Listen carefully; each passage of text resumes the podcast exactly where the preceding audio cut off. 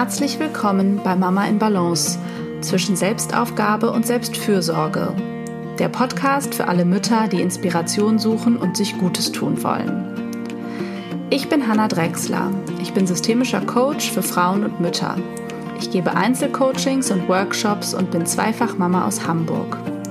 Zusammen mit meinem Mann versuche ich, den täglichen Fragen der Vereinbarkeit von Familie, Job, Liebe und Leben gerecht zu werden und teile mir mit ihm Erwerbs-, Haus- und Care-Arbeit so gut es geht 50-50 auf. Mein Wunsch ist es, dich mit diesem Podcast zu inspirieren, Gedanken anzustoßen und dir zu helfen, die Mama-Version zu leben, die du sein möchtest. Es geht hier immer wieder darum, wie du herausfindest, was dir als Mama wichtig ist, was du brauchst und was Familienglück ganz individuell für dich bedeutet wie du also immer wieder in deine Balance findest. Hallo und herzlich willkommen zur neuen Podcast-Folge.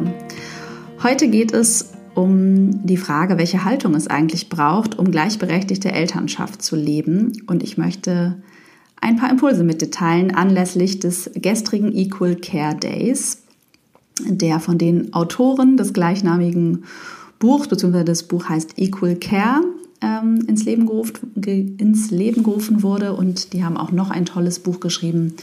Das heißt die rosa-hellblau-Falle und es geht äh, darin um Gender Marketing. Ähm, genau. Sascha Verlon und Almut Schnerring heißen die beiden. Und ich kann euch beide Bücher sehr empfehlen.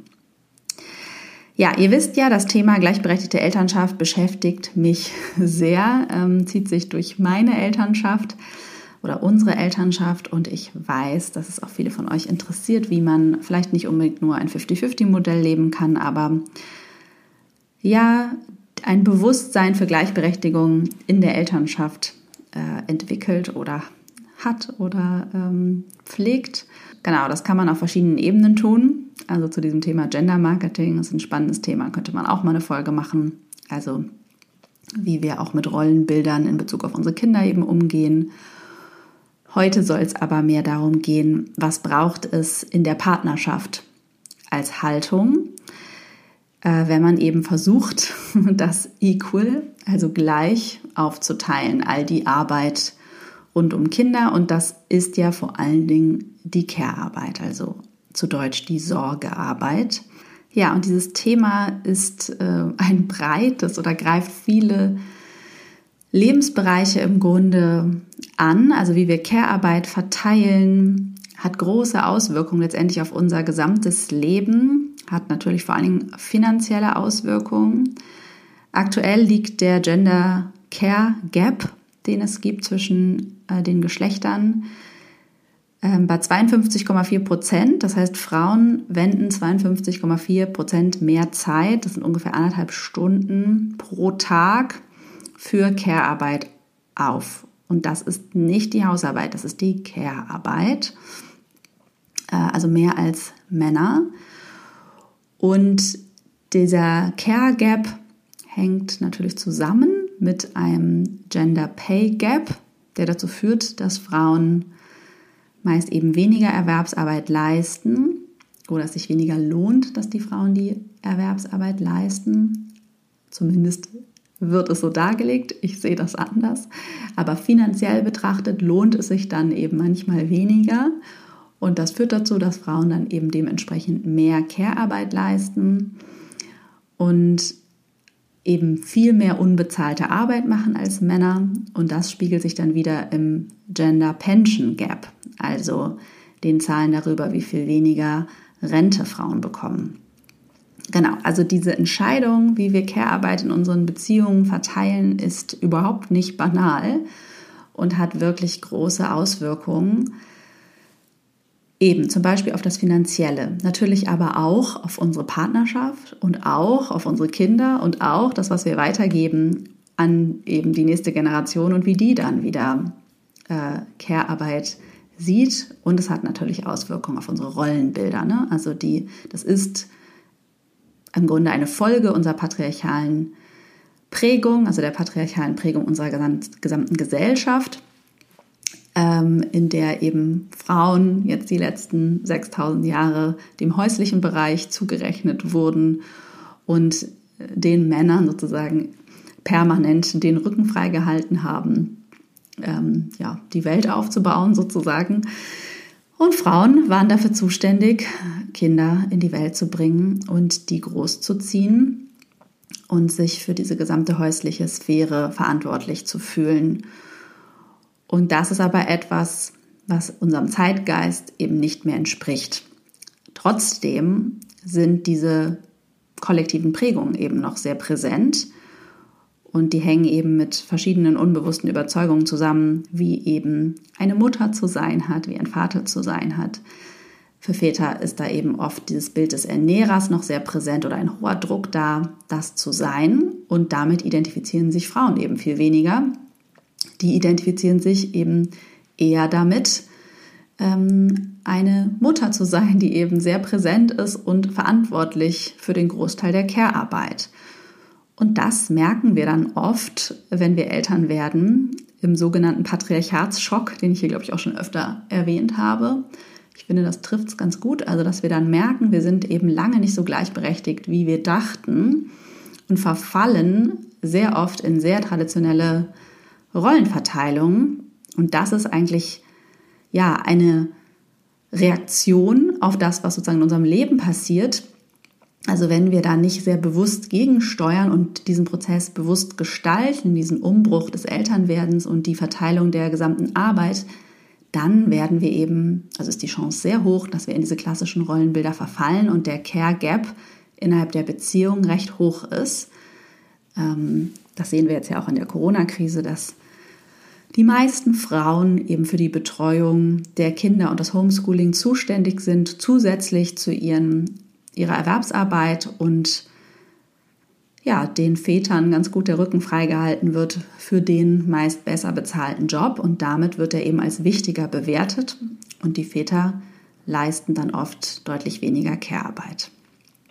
Ja, was braucht es also nun, um da eine gerechtere Verteilung der Care-Arbeit hinzubekommen?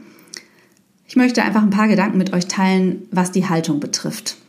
Also als allererstes braucht es natürlich überhaupt eine Entscheidung, ein Commitment, das irgendwie anders zu machen, weil wie gesagt, von allein wird man vermutlich in diesem Gap landen. Wenn man das anders machen will, dann braucht es natürlich von beiden Seiten eine Entscheidung, es anders aufzuteilen und da auch aktiv etwas für zu tun ähm, weil das bedeutet eben gegen unsere Prägungen und die Automatismen, die in der Gesellschaft da sind, also dagegen zu steuern und gegen bestimmte Widerstände womöglich zu gehen. Etwas anders zu machen als die Mehrheit kostet immer Kraft und dafür muss man davon überzeugt sein, warum man das überhaupt möchte. Und ähm, ja, das schließt sich sozusagen an. Das Warum, also es ist nicht nur die Überzeugung, also das die Entscheidung dafür, sondern es hilft auch sehr, wenn man weiß, warum man das tut und gemeinsam ein starkes Warum praktisch festzulegen. Also sich als Paar zu fragen, wie wollen wir überhaupt unsere Elternschaft leben? Was für Eltern wollen wir sein? Und dementsprechend ergibt sich womöglich, wie wir das aufteilen. Und das kann ein Warum sein. Ne? Das ein Warum kann Gerechtigkeit sein, aber es kann eben auch Gleichberechtigung sein. Ein Warum kann das Bedürfnis nach Nähe und Kontakt zu beiden Kindern, äh, von beiden zu den Kindern sein? Ähm, weil natürlich hat das auch Auswirkungen auf die Beziehung zu unseren Kindern, je nachdem, wie viel Care-Arbeit, Sorgearbeit wir leisten und überhaupt auch zeitlich anwesend sind. Das verändert ja was ähm, in der Beziehung, in der Art der Tätigkeiten, die wir mit den Kindern ähm, machen dürfen, Momente, die wir teilen dürfen. Ähm, ja, das hat eine Auswirkung und das kann natürlich auch ein Warum sein. Wie auch immer, was auch immer euer Warum ist, unterhaltet euch darüber. Und ähm, ja, es wird nämlich immer eine Motivationsquelle letztendlich auch für euch sein, daran zu arbeiten, dass der Care Gap sich in eurer Beziehung schließt. Genau, Und des Weiteren braucht es die Haltung, dass ihr als Eltern ein Team seid. Also 50-50, equal, da gibt es ja verschiedene Worte für. Also es geht natürlich auch nur, wenn man zu zweit ist. Das ist leider die schlechte Nachricht für die Alleinerziehenden. Es geht natürlich auch mit getrennt erziehenden Partnern. Ne? Man muss nicht in einem Haushalt leben. Ähm, das ist nochmal, also für die gilt im Grunde sehr ähnliches wie für die zusammenlebenden Paare, würde ich sagen. Aber was oft passiert oder was ich oft beobachte, ist, dass diese Paarebene mit der Elternebene vermischt wird. Und ich würde wirklich sagen, es hilft total, wenn man sein Elternsein als gemeinsamen Job sieht. Und dieser Job, der ist völlig unabhängig, vielleicht nicht völlig, aber unabhängig von der Liebesbeziehung zu betrachten. Und natürlich haben diese beiden Ebenen, wenn man denn zusammen lebt, äh, Einfluss aufeinander, aber es hilft, das immer wieder zu trennen und zu sagen, okay, unsere Aufgabe auch über unsere Beziehung hinaus, sollte die nämlich mal enden, endet unsere Elternbeziehung nicht. Und das hilft auch im Zusammenleben sehr. Und es eben einfach wirklich als Arbeit zu sehen, das steckt da ja auch drin. Also das allein ist persönliche Anerkennung dafür, dass das Haus und Care Arbeit ist, dass ihr das auch selbst als Arbeit betrachtet und deswegen seid ihr da ein Team. Und, vor, und das bedeutet auch, dass ihr nicht meist ja Chefin und Angestellter seid. Also diese Mutter, die dann anfängt, alle zu ja, wie eine Chefin sozusagen äh, zu delegieren oder ähm, Anweisungen zu geben, wer was tut. Das ist eine ganz andere Haltung, als zu sagen, wir sind hier ein Team. Also als ganze Familie, aber eben auch als Eltern leiten wir sozusagen im Tandem diese Familie. Und ähm, ja, das ist eine Haltung, die ich sehr wichtig und unterstützend finde, weil das bedeutet eben auch nicht, dass es eine Person gibt, die irgendwie diese Aufträge verteilt, wer auch immer das nun ist, und die andere Person führt es aus. Das passiert ja an vielen Stellen. Und das hat damit zu tun, das vielleicht an der Stelle auch nochmal gut zu sagen, dass oft dieser Haushaltsbereich ist, der Bereich ist, in dem Frauen sozusagen die meiste Macht haben. Und das größte Sagen, das ist vielleicht auch etwas, was du mal für dich reflektieren kannst. Also warum man dann so das Bedürfnis bekommt, da auch alles zu kontrollieren, kann damit zusammenhängen, dass man da eben ja die größte Macht hat. Und gerade wenn man da in der Erwerbsarbeit nicht besonders erfüllt ist, wenig Einfluss hat, vielleicht sogar degradiert wurde mit der Mutterschaft, dann kann das eine unbewusste Möglichkeit sein, seine Macht eben auch auszuleben und Kontrolle auszuüben. Aber ja, ich würde davon abraten, sage ich jetzt einfach mal so. Es ist einfach nicht so eine gute Beziehungsebene. Und diese Ebene wirklich auf Augenhöhe zu sein und eben, das bedeutet, dass jeder in die Verantwortung geht, also beide Elternteile Verantwortungsbereiche haben, für die sie zuständig sind und äh, in ihren Kompetenzen gesehen werden, das auszuführen und niemand das kontrollieren muss, ähm, sondern man kann sich höchstens miteinander kontrollieren ähm, und fragen, was wollen wir hier machen und erreichen oder wie wollen wir es machen. Das ist eben eine ganz andere Position, als wenn zu Hause klassischerweise sie sozusagen das Sagen hat und entscheidet, wie alles läuft. Genau. Und da Familie ja wirklich im höchsten Maße agil ist und das natürlich auch wirklich nicht so einfach ist, alle Aufgaben mit diesen wechselnden Veränderungen des Lebens und der Bedürfnisse und der Befindlichkeiten ähm, aufzuteilen und auf ja, also dieses System irgendwie auch am Laufen zu halten ist, das ist natürlich, Hierarchie ist leichter. Wenn eine Person immer sagt, so machen wir es, ist das einfacher, als wenn man das zu zweit entscheidet. Aber es kann eben sehr verbindend sein und sehr schön, das zu zweit zu machen. Und weil das so ein agiles System ist, braucht es eben organisatorische Skills und irgendwie Tools, diese Struktur zu etablieren. Deswegen haben wir ja zum Beispiel auch ein Elternteam-Meeting einmal die Woche, wo wir besprechen, wie die nächste Woche läuft und was an Aufgaben eigentlich ansteht, die noch so extra zu tun sind, damit wir die neu verteilen. Ähm, genau, also was das dann bedeutet, ist noch eine andere Frage ne, an praktischen Strategien, aber erstmal geht es mir um diese Haltung, ihr seid ein Team. Und das hat natürlich auch Auswirkungen auf die Zufriedenheit der Beziehung. Ähm, Dazu gibt es mittlerweile auch tatsächlich wissenschaftliche Erkenntnisse, dass gleichberechtigte Beziehungen zufriedener sind als eben hierarchische Beziehungen, wie auch immer diese Hierarchie aussieht, aber wo sozusagen die Arbeit, die, die Arbeitsfelder, die Erwerbsarbeit, die Care-Arbeit, die Hausarbeit sehr ungleich sozusagen verteilt sind. Das kann Menschen auch ähm, zufrieden machen. Ähm, ne, das, also das kann, wenn das klar organisiert ist und wirklich alle dem zustimmen, äh, muss das jetzt kein Hindernis sein, eine zufriedene Beziehung zu führen. Aber wissenschaftlich belegt ist, also dass diese Paare, die das sehr gleichberechtigt aufteilen, sehr zufriedene, stabile Beziehungen führen, was irgendwie auch so aus dem Bauchgefühl heraus natürlich Sinn macht, weil man natürlich eine sehr ähnliche Erfahrungswelt hat und man dann das teilt, sehr viel Verständnis füreinander hat. Wenn beide das kennen, dass irgendwie der Partner, die Partnerin nach Hause kommt und man ist ungeduscht, ist es völlig chaotisch ähm, ein Kind schreit, das andere springt gerade irgendwo ähm, durch die Gegend. Und man hat so das Gefühl, oh Gott, ich habe hier irgendwie gar nichts hingekriegt. Und so, weiß nicht, das kenne ich, das kennt mein Mann zum Beispiel jetzt in unserem Fall.